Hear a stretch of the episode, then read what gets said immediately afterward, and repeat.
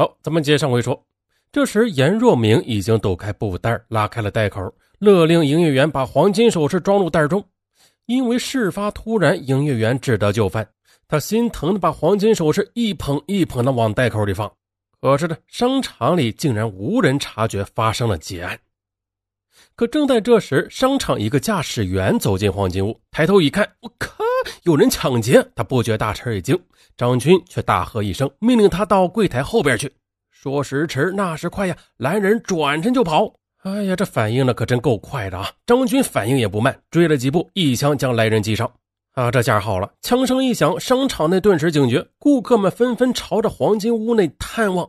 不好！张军喝令严若明撤。这两个匪徒拖着一袋黄金首饰，按照事先策划的路线朝商场内冲。边跑边打枪，吓得商场内的人纷纷逃命和躲避。可是呀，不管啥时候啊，都有不怕死的。这不来了。这时呢，有一个不知死活的棒棒，哎，他不明真相，想近距离的看清楚。结果这一近距离啊，便和张军打了个照面。这一对眼之后，被张军一枪打倒在地。就这呢，两匪徒从商场的另一个侧门窜出，逃上大街，转入一条巷子，驾着早已经备好的摩托车扬长而去。令人震惊的是，案发现场居然没有一个人看清凶匪的长相。接下来，张军和严若明在秦之璧那里躲了十余天，然后分头的逃离重庆。张军前往涪陵，严若明回常德。而张军给杨明艳的见面礼就是抢得的几件黄金首饰，杨明艳喜笑颜开，两人从此开始同居了。至于另一个情夫严敏，因为年老色衰，张军已经不感兴趣了，只是偶尔去看看，送些小礼物堵住他的嘴啊，让他不敢告发自己。不久之后，张军和杨明艳结婚了，而他用的是假名字龙海丽。可令他吃惊的是，哈，当他认为杨明艳是自己人时，便告诉他一些杀人的事杨明艳他竟然不像别的女人那么震惊，反而觉得，哎呀，他很了不起。这一点让张军对杨明艳那是另眼相看，哎呀，大呼真爱。一九九七年，李泽军刚从部队里转业，他不甘心回乡务农啊，便外出打工。这时呢，张军从涪陵回到常德，听说这个外甥在打工，便打主意拉他入伙了。而李泽军，他自小就晓得这个舅舅打架很出名，在社会上混得开，很崇拜他。于是，当李泽军接到张军要他回常德一起做生意时，哎，又听说舅舅挣了不少钱，那是必须的，立即赶了回来。张军封他做经理，让他很高兴。一打听做什么买卖时，张军说：“你别问，到时候自然明白。”张军交代他说：“跟我做生意，保证你能挣大钱。但是啊，你要听我安排，叫你动左脚你就动左脚，叫你打人你别打狗。”哎呀，李泽军还以为就是让他做保安呢。第二天，张军把李泽军带到严若明的家中，主要任务就是练习骑摩托车和练习手枪射击。这么一倒腾，李泽军认为，哎，果然是当保安啊，没有猜错。于是他练得很刻苦。而练习摩托车时，张军的另一个外甥也来凑热闹。而张军他不准另一个外甥王宇知道练枪的事因为呢，他素知王宇是坏人，但是却胆小怕事不适合做他的买卖。一九九七年十月初，张军在长沙踩点定下抢劫目标，便带着严若明、李泽军到了长沙。在出租房里，张军如实的告诉了行动计划。李泽军这时才知道，这个舅舅做的竟然是杀人越货的买卖。可是事已至此，若不干，那想必只有死路一条了吧？接着分给李泽军的任务是撬柜子，严若明负责抢银行首饰，张军自己负责打枪杀人。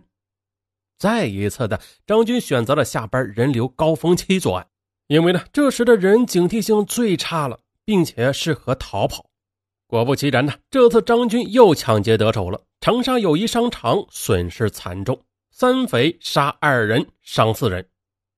长沙结案之后，他们逃回常德，各自隐藏。而李泽军跟着张军鞍前马后啊，有了钱，这伙歹徒自然是非常潇洒。常德各处卖淫嫖娼的秘密去处都有他们的身影。这时候，张军认识了陈乐。很快的就把他据为己有，纳为情妇，并且为她买了一套房子啊，大手笔。由此呢，在小姐们的眼中，张军那乃是一个真正的大官这边一个新的同伙出现了，一贯游手好闲的赵正红，他来到常德，到处找发财的路子。在当妓女的姨妹胡某处听说张军如何如何会挣钱，又如何如何会花钱，便爱慕不已，叫姨妹子帮忙介绍一下，认识一下王经理啊。这是张军的化名，叫王某某。这已经是第几个化名了啊？反正这化名啊很多。胡某便仗着自己和陈乐的关系，果真的让赵正红见到了张军。一九九八年七月的一天，赵正红和张军见面。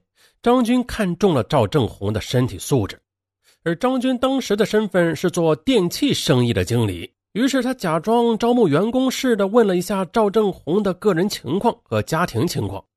赵正红他急于找一份工作干，于是第二天又邀请张军到岳母家里吃饭。饭后二人外出谈话，赵正红再次表达了找工作的愿望。张军便问他：“我问你，如果你跟我去偷东西的话？”啊！别人发现了，你会不会跑？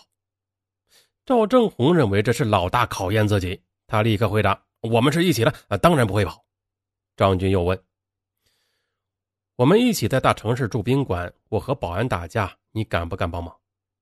赵正红又答道：“那还用说呀，我我拼死也帮你打的。”张军又撇开话题，跟赵正红聊了一阵，分手时对赵正红说：“啊，等我消息吧，我跟你电话联系。”张军一去就是一个多月，赵正红以为张军是个骗子啊，白白耽误了自己挣钱的时间，便和妻子打点行装到上海打工去了。其实啊，这期间张军是展开活动的，他对赵正红的情况进行了调查，最后确信此人没有危险之后，这才决定拉他入伙。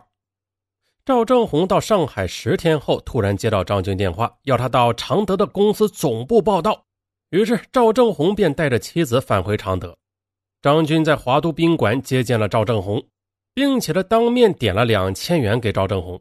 赵正红见张军出手这么大方，以为找到了个好主子呢，非常感激。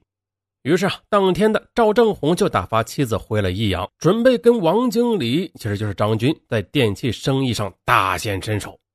几天之后，赵正红又见到了刘百万和陈世清。八月的一天，陈世清驾车而来。张军叫上李泽军和赵正红上了车，这车没跑多一会儿呢，在常德郊外又上来一个人。这个人曾经帮助过张军销过黄金首饰的赃啊！几个人在车上说说笑笑的。可是的，后上车的这个人居然一点也没有察觉到死亡的影子。车到鼎城与汉寿交接的一座山边停了下来。张军说：“有批货在山上，要大伙儿一起去山上取。”于是几个人便一起上山了，而到了山顶，张军凶相毕露，大骂那个人胆大包天，竟然敢吃他的黑钱，明明出手价位很高，却报个低价坑他。那个人慌忙解释呀，而张军却一挥手，李泽军便将那人给制服了，推到了张军面前。张军不慌不忙地掏出封口的胶带，封住那个人的嘴。陈志清则用一个黑布袋套住那个人的脑袋。此时，那个人吓坏了，一直在闷哼求饶。张军掏出手枪说：“干掉他！”陈世清用事先准备好的铁锤猛击那个人的脑袋，而李泽军猛踢那人的下身。赵正红呢，也是一阵的拳打脚踢。张军在旁边满意的笑了。最后，那个人被活活打死。回常德的路上，张军告诉赵正红：“这就是叛徒的下场。”赵正红他自然明白这话有多少分量。若自己不出力，那下场也恐怕是如此吧。回到常德后，张军向赵正红摊牌，告诉他自己干的是什么勾当。他将累累的血案轻描淡写的说完。嗯，见赵志红在发愣，便凶狠的说：“今天你也杀了人，别想逃脱干系。那咱们多搞点钱，就洗手不干了。你也不要胡思乱想，你的家人和亲友我都摸清楚了。”你要是不干的话，我就杀你全家。赵志红也知道此时犹豫不得呀，这些人都是杀人不眨眼的恶魔啊，便由不得自己了，立刻就答应下来。反正已经背了血案，他也是豁出去了。